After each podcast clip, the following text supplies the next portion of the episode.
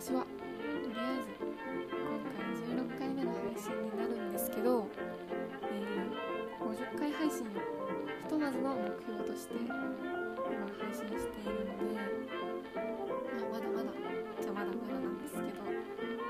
年もよろしくお願いします。50回配信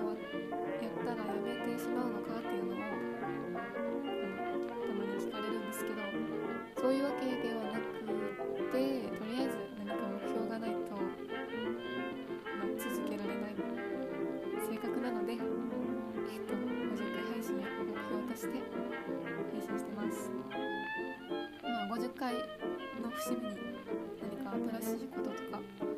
きたらいいかなとは思ってますまあまあそんな感じでで年末年始皆さんどうお過ごし皆さんどう過ごされたかでしょうか私は案外あちこち行ってました年越しは、32日の川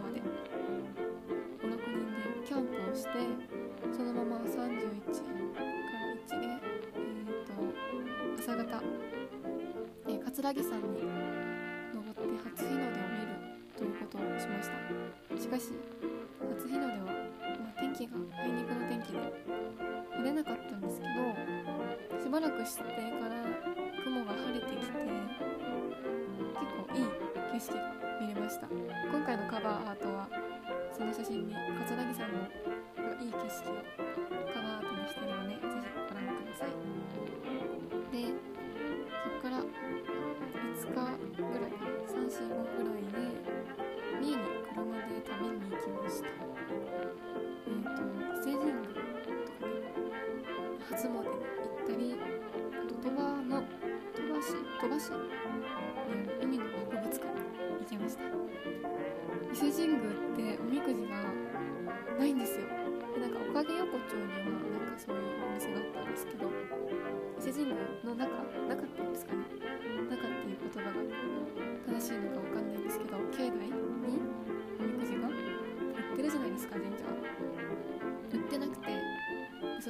なって調べたら伊勢神宮がその天照大神でしたっけ？ごめんなさい。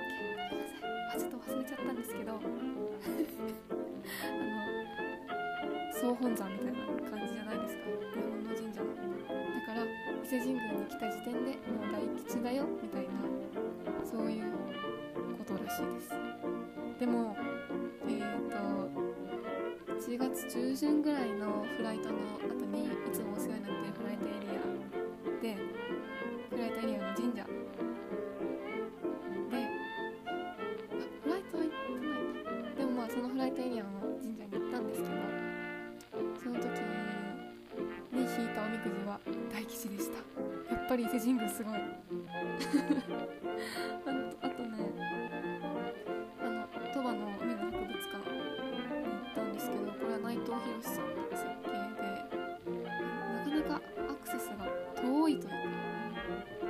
しかも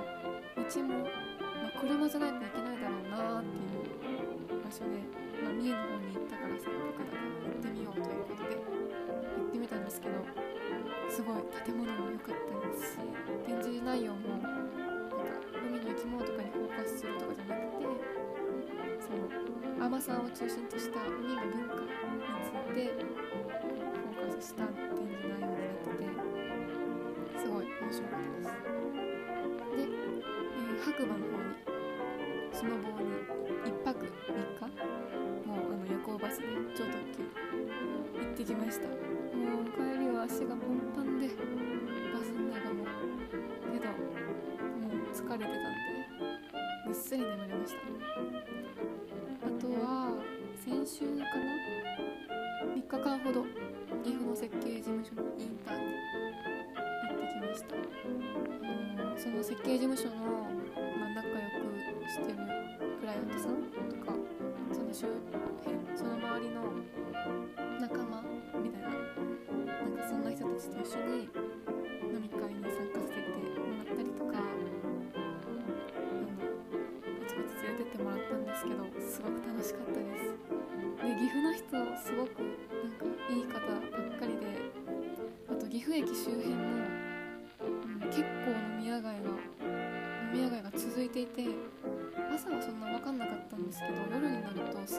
気があってしかもなんか田舎の駅田舎の田舎って言ったんだけどその地方の主要駅その県県庁所在地にある駅の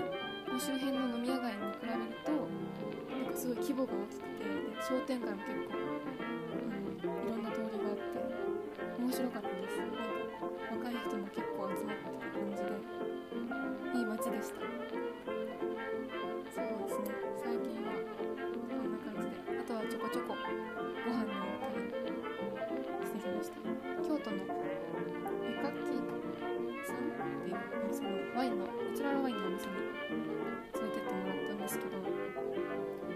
かったですいやー私ワイン結構好きでワインのでも銘柄とか全然わかんないのでこれから覚えていけたらなと思うので飲みに誘ってください。お酒結構好きです。よろしくお願いします。でえーと最近の私の話なんですけどブームというかっていうブームからま日課にしていきたいんですけど マイブームからこれからね日日課にねしていきたいんですけど最近その乾燥がひどくて、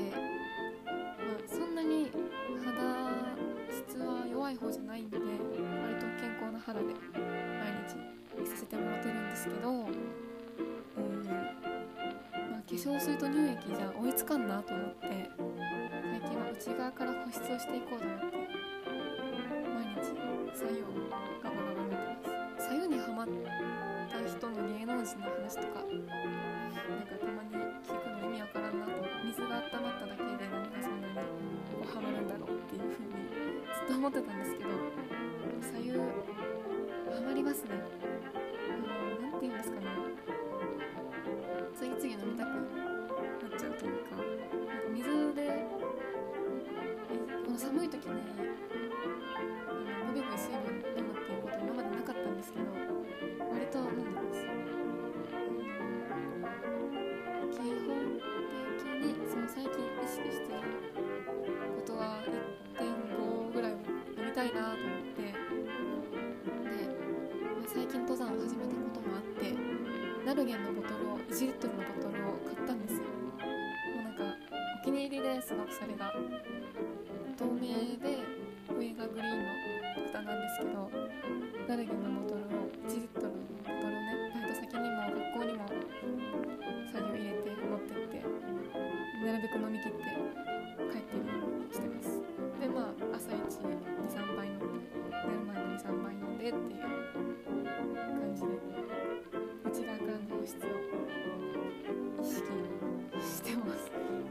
そんなあの美容意識が高いような生配信者とかそういうのを目指してるわけじゃ全然ないんですけど。あの最後にハマってます。でなんかそのえっ、と信楽焼のマグカップ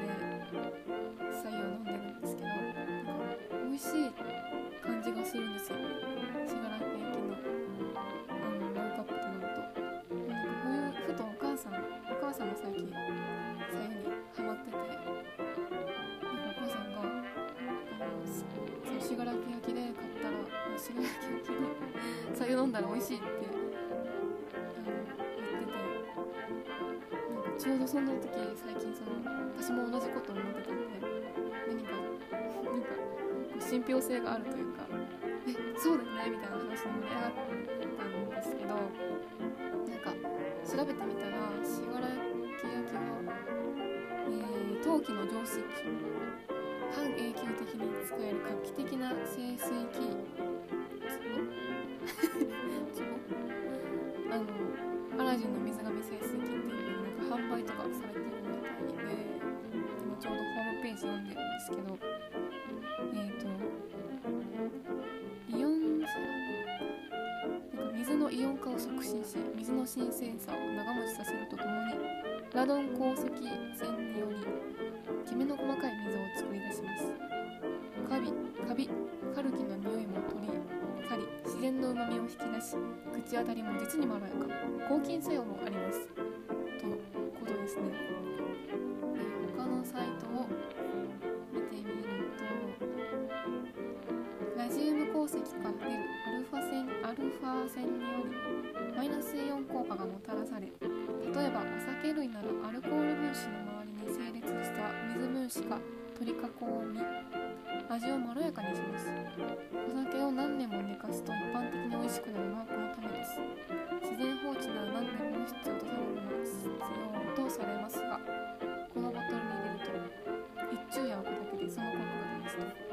そういう陶器のイオンボトルっていうのがはい販売されているみたいですね。その信楽焼のマグカップは最近買ったんですけどあの琵琶湖の方で気球のフライトをした帰りに信楽の方に寄って窯元見学に行ったりあちこち何何軒かね窯元行ったりその陶器のお店に行った時に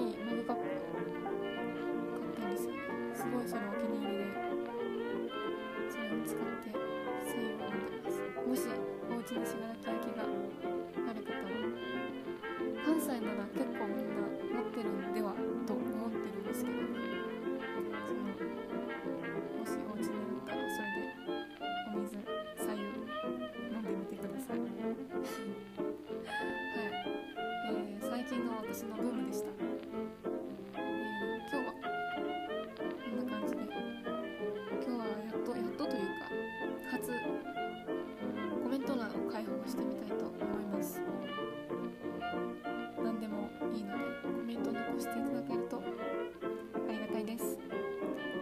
ではでは、うん、今年もよろしくお願いします。配信もぼちぼちやっていこうと思うので